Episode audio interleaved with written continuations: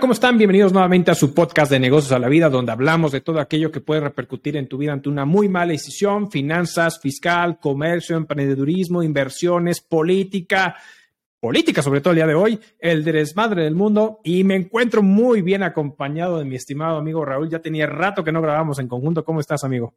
Muy bien, mi querido Arturo, muy bien. Sí, ya tenía un rato, un buen rato de no, de no grabar juntos, se extrañaba, pero bueno, ya estamos de regreso aquí con, todo el ánimo de, platicar de las nuevas cosas que, están pasando, principalmente ahorita en México, como bien remarcaste, es un tema político, pero que a todos los godinazos de corazón les es este, aplicable. Exactamente. Y pues vamos a hablar justamente del tema de esta famosa, bueno, por lo menos que ante el Senado ya se aprobó eh, estas, ¿cómo le llaman? Las vacaciones dignas, ¿no? Esta reforma a la Ley Federal de Trabajo, donde habla estas vacaciones dignas que le dan justamente a los trabajadores de pasar de un mínimo de seis días a un mínimo de doce y de ahí ir incrementando en un par de días conforme a los años que van pasando. Digamos que las reglas del juego se mantienen, pero ahora pasan prácticamente a iniciar a partir de los 12 días de vacaciones. Y eso es prácticamente lo que vamos a estar comentando el día de hoy. Sí, correcto, que además la reforma, si no mal recuerdo, lo que era un poquito más amplio, lo que buscaba incluso era dialogar, debatir sobre la posibilidad de reducir la cantidad de horas que semanalmente se iba a estar trabajando. Correcto. Por ahí Correcto. lo dejaron a un lado o lo pusieron en stand-by. Todavía entiendo que no ha sido desechado, no salvo que tú me, me corrijas, pero le dieron para adelante con el tema vacacional, al menos en el Senado. En el Senado ya está aprobado.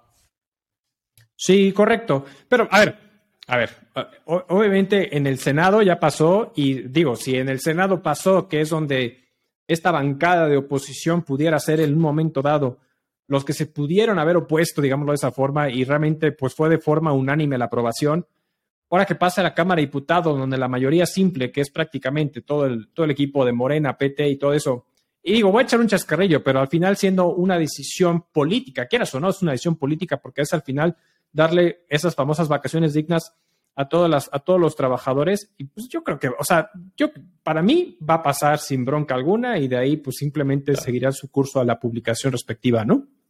Claro, claro, mira, y, además, pues mira, la, la, realidad es que me da gusto, me da gusto que haya más periodo vacacional.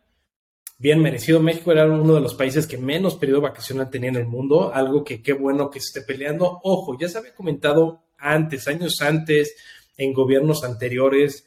Este, pero creo que, digo, siguiendo el chascarrillo hacia dónde vas y el tema, pues llega en un momento cómodo o ajustado de querer pasar periodos vacacionales para que esta administración pues se lleve las palmas de decir, oye, yo le aumenté el periodo vacacional a todos los empleados y pues veo también por, por ellos, ¿no? Ojo, Incluso hasta el nombre, ¿no? El, nombre todavía es un poco tendencioso, ¿no crees? O sea, vacaciones dignas, ¿no? Ay, digno de qué, güey. O sea. Pero fíjate que, y, ahí sí, ah, voy a hablar desde mi ignorancia, pero según yo, ese tema de vacaciones dignas ni siquiera es un término, creo yo, que fue usado directamente en cámaras. ¿eh? Creo que más bien ese tema de vacaciones dignas fue un término utilizado prácticamente dentro del, del ámbito social. Eh, y que se le fue dando esa connotación. Según yo, por lo que llegué a leer una nota, porque también me causó un poquito de extrañeza el tema de ese, ese concepto de vacaciones dignas, cuando, bueno, ahí hay unos ciertos, unos ciertos puntos interesantes que ahorita me gustaría comentar, pero siento que va por ahí, ¿eh? Sí, sí, sí, o sea, porque claro que no se denominan vacaciones dignas, porque los días de descanso están establecidos conforme a la Ley Federal de Trabajo y ahí no se establecen así. Pero el manejo mediático, el cómo lo, lo mueven, pues bueno, digamos que es una palabra creo que innecesaria, pero bueno, dejamos a un lado el tema político de, por el momento, concentrémonos a la buena noticia que a, muchos les van a gustar, que ya se aprobó esta ley. Platícanos, ¿qué tal? ¿Cómo va esta ley?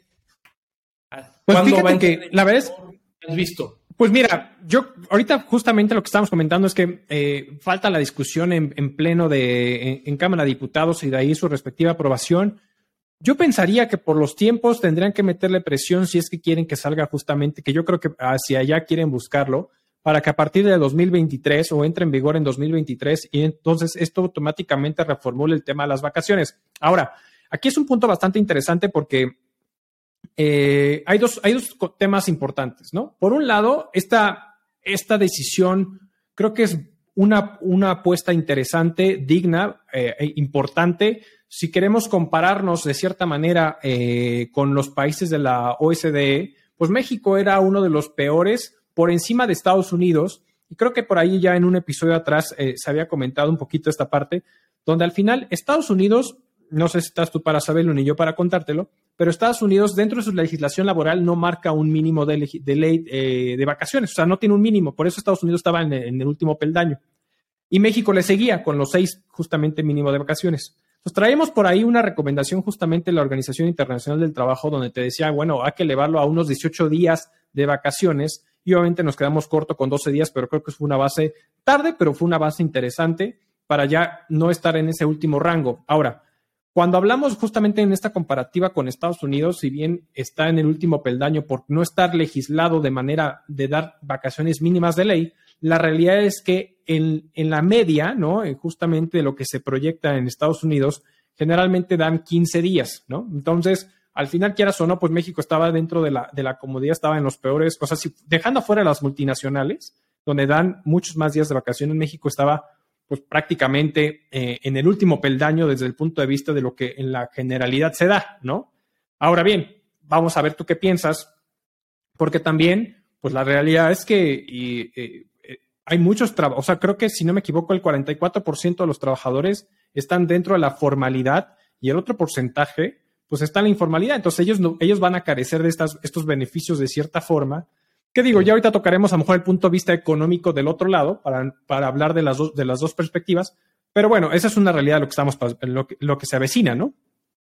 Sí, exactamente ese, punto quería tocar en algún momento de, de, la plática porque suena un poco obvio, pero no hay que dejarlo de un lado. Hay mucha informalidad, de hecho, arriba del 55% más menos de los empleados en México trabajan en la informalidad, es decir, no cuentan con las prestaciones, no están registrados en el Seguro Social, etcétera. Entonces, estas personas que trabajan en la informalidad no están beneficiados, no se verán beneficiadas de esta modificación.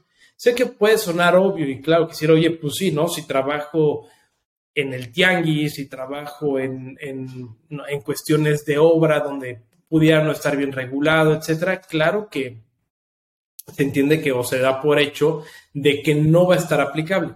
Pero eso es importante señalarlo porque la Ley Federal de Trabajo al final protege al trabajador que está registrado y también eh, obliga a los, eh, eh, a los patrones que tienen a personal trabajado y que también el patrón está debidamente registrado. Por lo tanto, todos aquellos empleadores que no están en la formalidad no van a tener la obligación de dar esto, este aumento del periodo vacacional a sus empleados. Y, aun, y a pesar de que el empleado lo quiera exigir, al no estar en la formalidad, no lo van a poder obtener. Por lo tanto, tendrán que llegar a una negociación de que el patrón pueda ser flexible en brindarles este tipo de beneficios. Pero empezando, así que empezando por el principio, por lo básico, como bien lo comentabas, la parte de la formalidad e informalidad es un impacto que realmente se va a ver reflejado en, este, en esta modificación, porque solo a las personas, a este 44% más menos que están en la formalidad, se van a ver beneficiados. Exacto, y la verdad es que Digo, y, híjole, y ahí te voy, te voy a hacer un comentario dentro de ese tema de la informalidad, que si bien es algo que se ha venido, se ha venido atacando eh, eh, y bien por parte de las autoridades fiscales, ya sea el Seguro Social, el SAD y el Infonavit y todos estos, o el ISTE y etcétera, pues han, venido atacando estas malas prácticas justamente en, para dejar de lado el tema de, pues de cierta manera, evasión de las responsabilidades que se tiene ante las contribuciones por el tema de la contratación de los trabajadores.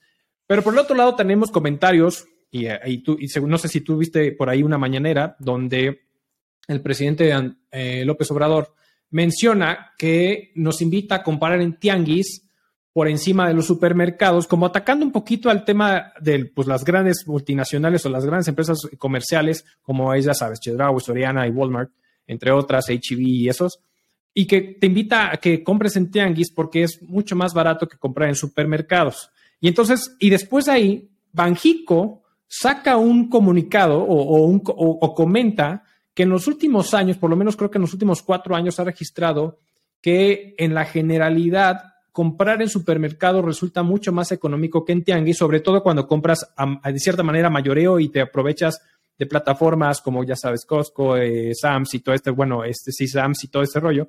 Pero aquí el punto interesante es decir, este, este, este comentario para mí se me, se me hizo de una manera muy desatinada, porque de cierta manera es, eh, exiges que a los patrones que están, que tienes prácticamente, pues ya, pues ahora sí que dentro de, del margen, margen regulatorio, les vas exigiendo más cosas, que es ahorita algo que me gustaría tocar más adelante, el tema del costo económico que puede llegar a implicar, pero también, eh, por el otro lado, pues incentivas pues a tu base poblacional que, que, te gusta estar sondeando de cierta manera para fines políticos, pero la realidad es que tú, tú, bien lo sabes, en los tianguis no te dan facturas, todo es en efectivo, no hay manera de rastrear, o sea, al final es apostarle, y es un comentario desde mi punto de vista desatinado, porque es incentivar la informalidad, que es algo que nos está haciendo daño como país, porque entonces solamente los que pagan impuestos son los cautivos y sigues apostándole a la informalidad, ¿no? Claro, ¿no? completamente de acuerdo contigo, y sé que los que nos escuchan a decir, oye, espérame. O sea, claro, claro que existe esa informalidad, pero si no existiera esa informalidad, el impacto económico a los bolsillos de la población sería enorme, ¿no? Va, va a haber esos dos contrastes, pero digo, y, nada más para eh, enfatizar que tu punto de vista es desde la figura del ejecutivo quien está incentivando el consumo informal, ¿no? Correcto, correcto. Que, es ridículo que, como bien dices, quiera regular a los formales, quiera exigirles, quiera, quiera apretarlos, quiera fiscalizarlos más, pero por otro lado, celebra y fomenta que el comercio informal se siga dando. Y claro, el, es, el comercio informal da mucho flujo económico, da muchos trabajos, pero tú como tú desde una figura con la investidura de presidencial, pues debes de ser cauto en ese tipo de cosas, porque no puedes estar este, fomentando algo que no está dentro del marco de la ley, ¿no? No, no está contemplado. Entonces, bueno, sí, estoy de acuerdo contigo. Ya sabemos que este presidente de lo que más le falta es, eh, por no decir otra palabra, otro término, pero lo que más le falta es tener comentarios atinados. Pero bueno, sale esta parte. Oye, a ver, vámonos, vámonos al gusto, al gusto Godín, al, a esa parte que a todos nos interesa, nuestros beneficios. A ver, ¿cuántos días? Actualmente tenemos seis días, ¿no? Por, por el primer año laboral una vez que concluye mi etapa de un año, mi, aniversario de un año, obtengo seis días, ¿correcto? Al Correcto. Así Lo que va a pasar es que con esta reforma se va a 12 días. Correcto. O sea, Así es. que duplican. Sí, o sea, literal, lo duplican. Digo, faltan algunas reglas del juego, como decir, ¿qué va a pasar?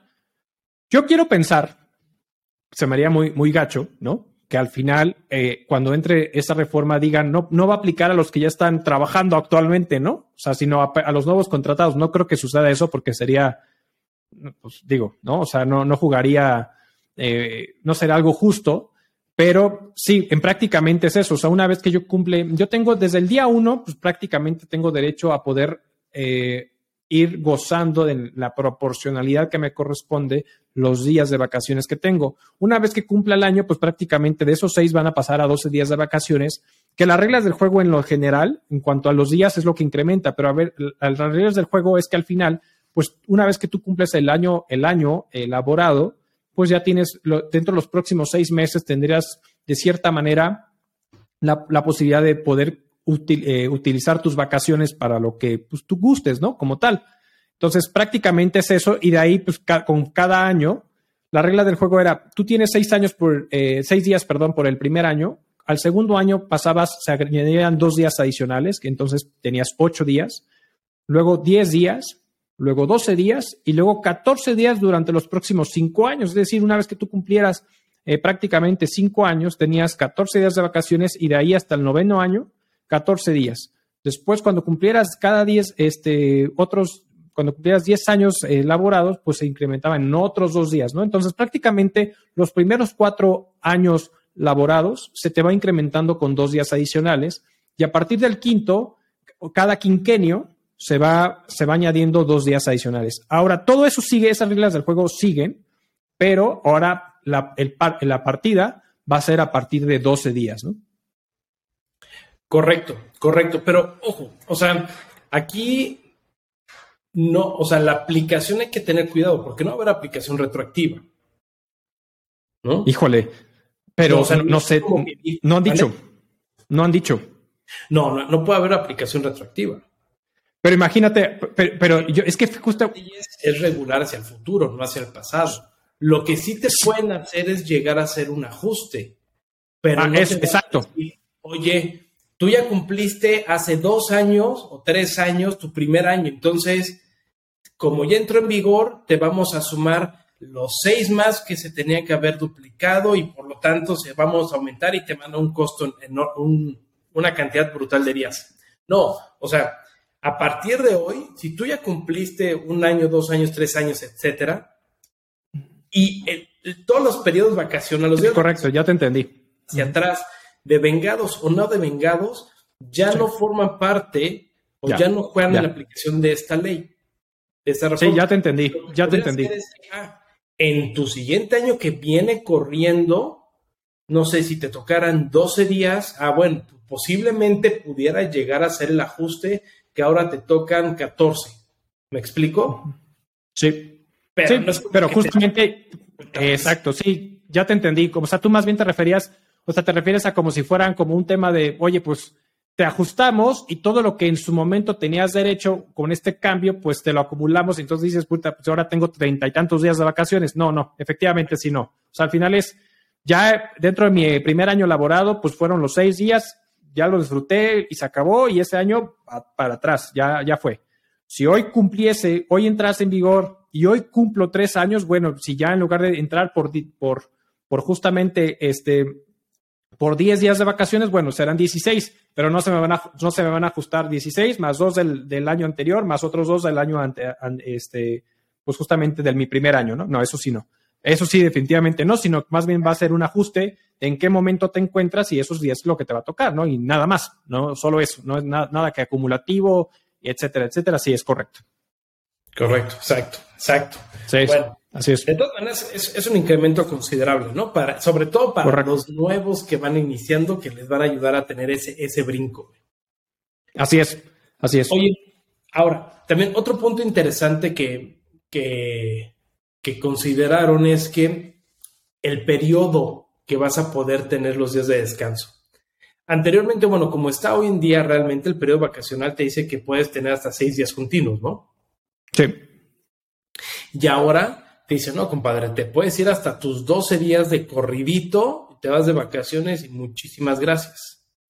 Creo que a partir de ahí, corrígeme, de esos 12 días ya se pueden empezar a hacer diferimientos, ¿no? O sea, se pueden tomar en bloques y hasta cierto punto se pueden tomar más días siempre y cuando el patrón así lo, así lo considere.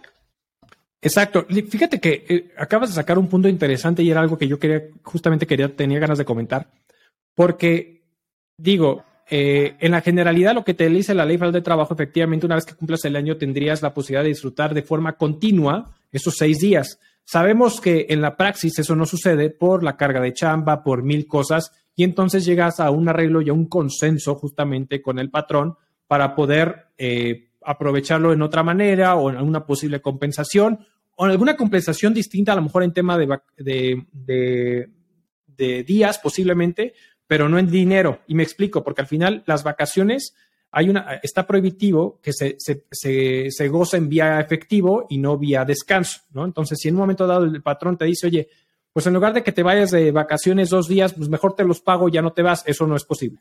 Pero lo que sí es posible es poder negociar, ¿no? Entonces, obviamente, cuando, cuando tú cambias de esos seis días a los doce días, la misma legislación te dice que tendrás derecho a, de forma continua, poder irte de vacaciones doce días, lo cual, y justamente aquí es el punto que quería comentar, es eso quieras o no, es un impacto de gestión. eso va a provocar que a los empresarios gestionen, prevengan y hagan ajustes necesarios dentro de su, de su proyecto eh, empresarial, dentro de su negocio, para poder ajustar o de cierta manera poder negociar con el trabajador para que no se vayan tanto tiempo, porque quieras o no es un impacto, porque durante esos 12 días, eh, pues obviamente esa persona no va a estar trabajando y alguien tiene que asumirlo el quien lo vaya a asumir puede recaer en horas extras o puedes a lo mejor contratar a una persona provisional por ese periodo. En fin, podrás tú ya como em-, empresario o como,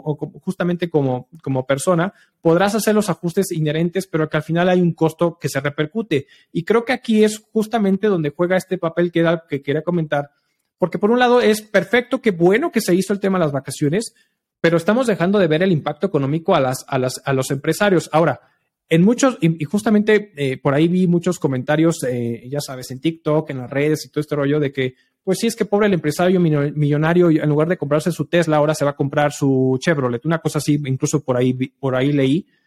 Y el tema es, es que algo que confunde las personas, a lo mejor por ese diálogo, y justamente por eso saqué el tema del tianguis y los supermercados, porque yo creo que el, presidente hace esa diferencia entre el, gran, el, gran este, consorcio, ¿no? El multinacional con un tianguis y dejas de lado todo lo que hay en medio. Entonces, cuando ves esa parte, obviamente, pues si cuando la gente de cierta manera no les gusta ese tipo de comentarios es porque se van a las grandes empresas multinacionales. Pero ojo, la base, la base de los negocios en México, ese noventa y tantos por ciento son empresarios, son pymes, ¿no? Que al final, pues, les va a repercutir en un impacto económico y entonces lo que tú puedes hacer efectivamente, a, contestando de manera directa tu pregunta, es llegar a negociar con el trabajador para decir, oye, a ver, no, ¿sabes qué? A lo mejor no te puedo, no puedo apoyarte a, tomarte los 12 días, hagamos un ajuste para que a lo mejor te vas seis días en esta semana y en otro, en el próximo mes otros seis días. En fin, será un tema de conversación, ¿no? Sí, exacto, exacto. Al que no le va a pegar es al pequeño empresario. O sea, porque esos comentarios, perdón, pero son comentarios estúpidos de gente frustrada que, que odia a los empresarios, a los millonarios, a lo que quieras. Y, y, lo digo desde el punto de vista que a veces se ciegan en que ellos, ellos no van a estar afectados. O sea, van a estar afectados la gran mayoría que son pymes, que son micros, eh, que le están echando ganas para poder tener a su plantilla dentro de, de, la formalidad y que de repente un brazo importante de la empresa te diga, oye, me voy 12 días, me, doy, me voy 20 días, me voy lo que tú quieras, ahí sí realmente puede tener, llegar a tener una afectación. Si tú lo ves del lado de empleado y dices, oye, pues estoy en mi derecho, ese no es mi bronca, claro, claro, y es súper, súper, este, válido. Pero si lo vemos del lado empresario, ahí es en donde se encuentra a veces el conflicto porque dice, oye, pues no le voy a decir a mi, a mi empleado, a mi mano derecha, a mi colaborador, que no puede tomar las vacaciones, puta, pero si se va y somos pequeña empresa, ¿quién fregados va a hacer la contabilidad? ¿Quién va a hacer los pagos? ¿Quién va a hacer la cocina? ¿Quién va a hacer las cuentas? ¿Quién, me explico, quién va a hacer la logística? Claro. Y ahí realmente empieza un impacto fuerte. Entonces, está muy bien que exista un periodo vacacional muy este, más amplio, creo que era necesario y es justo, pero el hecho de tener, tener la, la posibilidad, o casi por ley, poder tener los 12 días corridos, híjole, creo que por un lado es muy bueno como empleado, por otro lado, creo que algunas personas se van a estar tronando los dedos. Correcto. Y aquí justamente me gustaría incluso añadir un par de, comentarios más de, por qué, de por qué a veces estas decisiones eh, son muy buenas. Y, y, yo, la verdad es que yo en su momento dije, y, lo sigo sosteniendo, creo que es un, es un paso muy bueno hacia un mejor país, hacia una mejor sociedad, pero siempre hay un impacto, siempre hay un impacto. Entonces, eh, dentro de ese impacto, justamente estamos comentando ya el tema del cómo puede afectar las, a las pequeñas empresas, a, los, a las pymes, pero también hay otra, otra situación. O sea, al final es, tú cuando, cuando, ahora, al sector formal, ¿no? Al sector formal, que es el sector que más le pega, eh, tienes dado de alta a los trabajadores ante el Seguro Social, ¿no? Esperemos que obviamente pues también dentro de las reglas del juego, ¿no? Que no hagas cosas, cosas que no deberían de ser. Pero fuera de eso, este, justamente uno de los puntos es que eh, pagas el seguro social y lo que conlleva el Infonavit, el, la aportación al retiro de cesantía y vejez a través del salario base de cotización, que este salario base de cotización se genera a través de un salario diario y un factor de integración que justamente da un salario base que va hacia efectos del pago del seguro social, ¿no? Este, seguro, este, este factor de integración es a través del factor de la prima de, de, vacacional entre el aguinaldo y otras prestaciones que pueden llegar a existir, pero dentro de las mínimas de leyes, los días de aguinaldo, el factor de la prima vacacional en función de los días de vacaciones que tienes derecho. Entonces, pensando que el cálculo eh, eh, iniciaba el factor con, la prima vacacional de los seis días y ahora irte a una prima vacacional sobre una base de 12 días, pues quieras o no, poco o mucho hay un ajuste de por medio en el salario base y cotización, lo que va a repercutir en un costo adicional en el tema de la cuota patronal que tienen que pagar los empresarios al Seguro Social, al Infonavit y todo ese rollo. Y añádele todavía que justamente a partir del 2023 entra en vigor los ajustes en, las, en, las, en, las, en, las, en los porcentajes que los patrones tienen que aportar adicional al, al, tema de que es el, retiro de cesantía y vejez, el famoso RCB. Justamente todavía hasta el día de hoy el porcentaje patronal es del 3.125%. Y el, el, en 2021 justamente se hizo una reforma para el tema de las pensiones, eh, justamente derivado que por la gente que se va a empezar a, pensionar con la ley del 97, donde prácticamente es lo que tú tengas ahorrado en el, en el RCB, ¿no? En tu, en tu Afore, perdón, pues esto, este ajuste o esta reforma lo que hace es que a partir del 2023 y hasta el 2030, pues van a ir incrementando de forma paulatina el porcentaje de la carga patronal que se le va a estar haciendo para que el patrón vaya incrementando esas aportaciones al, justamente a la parte de retiro de cesantía y vejez y se van incrementando. Entonces, quieras o no, todos estos, todas estas cuestiones cambian completamente el modelo financiero y deben los empresarios adecuar el modelo financiero de tal suerte de que no se vayan a quedar corto con el, con el, precio de venta que estén estipulando y al día de mañana pues entren en un proceso que no nos gustaría y tocamos madera, pues un conflicto económico para su negocio, ¿no? Sí, no, completamente de acuerdo. Sí, son más cosas alrededor que solamente celebrar que está muy bien el aumentar el periodo vacacional, ¿no?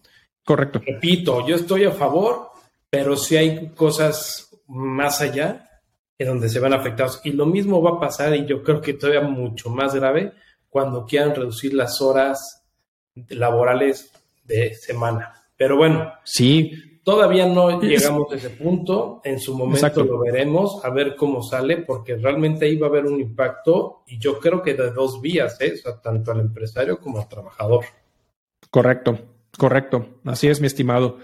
Y, yo repito igual, o sea, yo estoy a favor, ya era algo que hacía falta como país, como México, estábamos muy rezagados dentro de, ahora sí que, la, ahora sí que eh, en la comparación mundial que teníamos justamente con todos los países de la OSD, estoy feliz justamente por ese, por ese incremento.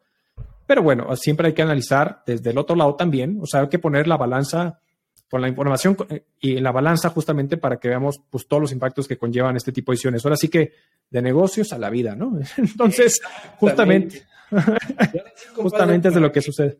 Si cuando entre en vigor esta ley, que seguramente lo hará, a ver si ahora sí ya te cuadras en tus vacaciones, Te avientas cinco periodos al año. Ay, Dios mío, es que me encanta viajar, cabrón. Pero sí, exacto. Muy bien, muy bien. ¿Algo más? ¿Algo que quieras precisar?